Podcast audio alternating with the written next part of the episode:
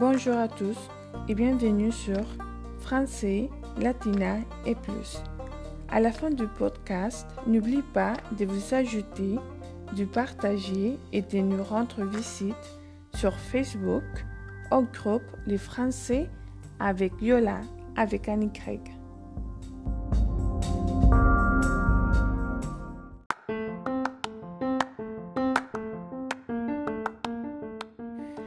Bonjour, bonjour, j'espère que vous allez bien aujourd'hui et nous continuons à lire la page 183, chapitre 13 du livre Amour d'Élise et bénéfices d'Élise Pirsky. Et c'est parti.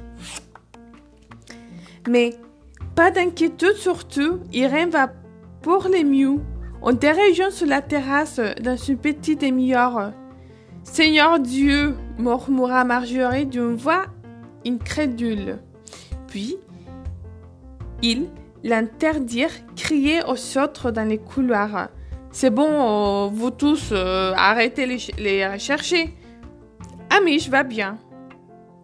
Puis, le bruit de ses, de ses pas décidés s'éloigna dans les couloirs. Aïe, dit Irène, ça va chauffer. Aucun doute là-dessus. D'après toi, on risque là désapprobation générale ou l'attitude embarrassée? Irène haussa les épaules. les doux, à mon avis. Marjorie va me soumettre à la question, mais les autres feront peut-être comme si de rien n'était. Hein. Elle ajouta en éclatant de rire. Faut-il vraiment que j'avoue à Marjorie que tu es un bon coup? Amish fut à son tour secoué derrière. Oh, oui, je t'en prie.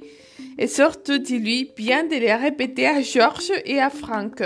Mieux qu'elle les claironne devant tout le monde. Ils restèrent enlacés à continuer à rire de bon cœur. Puis Amish se tourna pour la regarder droit dans les yeux. Irène, j'ai quelque chose de très sérieux à te... Page 184. À te dire. Tout me plaît énormément, mais je suis trop vieux pour les aventures d'une nuit. Irène sourit et regarda leurs mains enlacées, constellées de taches brunes. C'est pareil pour moi. Amish, il faut que je te dise aussi que je suis également trop vieille pour avoir un homme tous les soirs dans mon lit ou pour modifier ma façon de vivre afin de m'adapter à celle d'un autre. Ça va, j'ai compris. Ce n'est donc pas une relation sérieuse, mais une liaison à notre âge, s'exclama Irène en riant. Pourquoi pas? Comment l'appeler autrement? Elle réfléchit quelques instants. Une amitié amoureuse, suggéra-t-elle lentement. Non, une liaison. Je trouve l'idée plutôt drôle et beaucoup plus sexy. Ce sera notre dernière aventure. Parle pour toi, Irène. Je n'ai que 80 Waouh, il, il âgé quand même. Je n'ai que 80 ans. Et lui envoya une petite bourrade. Si tu ne fais pas attention, je vais devoir demander à Marjorie qu'elle t'apporte un soutien psychologique. Et non, je t'en supplie, hein, tu, tu mets pas ça. À ce sujet d'ailleurs, euh, il va falloir se lever et se préparer. Amish porta la main d'Irène et ses lèvres et l'embrassa. Ma chérie, le moment est venu d'affronter l'orage. Page 185. Toujours en robe de chambre, à la table de la cuisine, Caro fixa fixait son jus d'orange, se demandant si elle en avait vraiment envie. Arrête le travail, lui dit Mike. Tu as l'air crevé et tu prends sans cesse des jours de congé, alors autant t'arrêter pour les bons. Oui, mais ça va ensuite tout compliquer pour les congés maternité.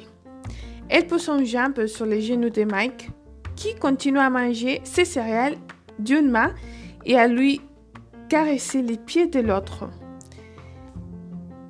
Parlez-en à Dess, dit-il. Si tu ne lui demandes pas, tu ne sauras jamais. Ils sont tellement contents de toi qu'ils veulent sûrement que tu reprennes après la naissance. À mon avis, Dess devrait pouvoir tout arranger. Caro jouait avec un morceau de pain grillé. Les pires, ce sont les nausées. Chaque fois, j'ai la tête qui tourne et je me sens si faible. Tu m'avais promis une grossesse digne de Manuel. Tout semblait les prédire, répondit Mike en posant sa cuillère et en repoussant son bol de céréales.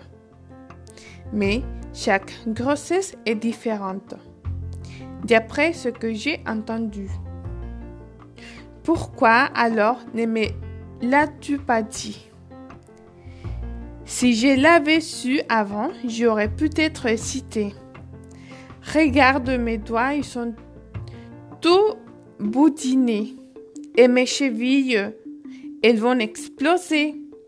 De ça non plus, tu m'as pas jamais parlé. Mike lui caressa la main, puis examina ses chevilles. Oui, elles sont assez enflées. Surveille-le bien et mets les jambes à l'air. Il faut que tu restes. Page 186.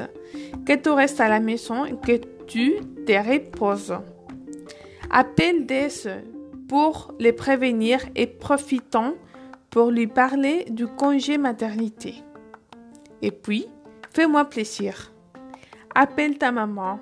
C'est une période où une fille a besoin de sa mère. Arrête, euh, je t'en prie.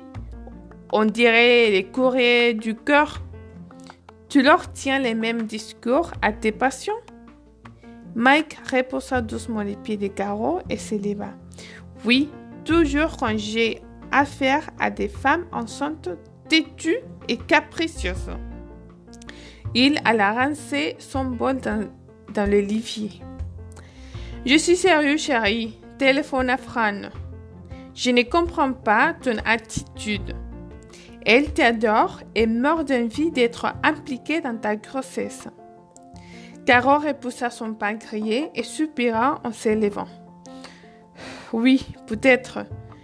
Mike lui entoura les épaules et la serra dans ses bras. Moi aussi, je t'adore, même si je n'arrive plus à te tenir dans mes bras. Caro sourit en regardant l'énorme bosse qui remplissait son ventre plein. Tu penses que tu se sépares bien?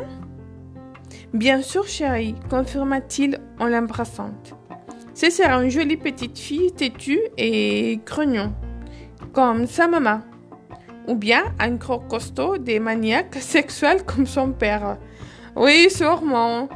Bon, il faut que j'aille. La salle d'urgence m'appelle. Et pour les glamours, page 187, et les romantismes, on repassera. À bientôt, ma jolie, et n'oublie pas d'appeler Dess. Après son départ, Caro tourna sans but dans la cuisine, puis s'arrêta devant la fenêtre de la petite cœur pour regarder un couple de colibris se défier autour du rince-bouteille. Peut-être Mike avait-il raison. Elle devrait cesser de travailler. Cette grossesse était devenue invivable et ne correspondait en rien à ses attentes. Était-elle vraiment faite pour être mère? Une fois de plus, la terreur de ne pas savoir s'occuper d'un nourrisson l'envahit. Elle-même était si peu adulte. Comment pouvait-elle avoir déjà presque 30 ans? Elle inspira profondément, puis s'efforça à inspirer lentement. Bon, expirer lentement. Que pouvait-on bien faire des bébés entre deux biberons pendant toute une journée? Et s'ils se réveillent en pleine nuit? Son ignorance hantait autant son sommeil que ses soeurs de vieilles. La nuit précédente, elle avait émergé en sueur d'un rêve où un minuscule bébé turidé, au regard infiniment sage, l'observait d'un air dégoûté dans son berceau. Vraiment, Caro lui disait-il, tu es d'une incompétence rare. À cause de toi, je vais mourir. Ne sais-tu donc pas que l'on ne donne pas de steak au bébé? Les stupidités du rêve n'avaient en rien diminué son impact. De nuit, auparavant, elle avait rêvé qu'elle retrouvait les cadavres d'un bébé décharné et dévoré par les rats dans son berceau immaculé. Elle avait tout simplement oublié son existence pendant de longues semaines. Avec un soupir, Kao reposa son verre vide dans l'Ivier. Elle allait arrêter de travailler et téléphoner. Page 188. Téléphoner à sa mère. Le problème avec Fran était qu'on était rarement à la hauteur. Il était excellent en tout. Beaucoup des amis de Caro, ainsi que leur mère, lisaient régulièrement ses chroniques et faisaient ses recettes. Elle ne manquait jamais de lui rappeler sa chance d'avoir une mère pareille. Et bon, c'est tout pour aujourd'hui. On continue demain. Par la suite, je vous souhaite une bonne journée à tous.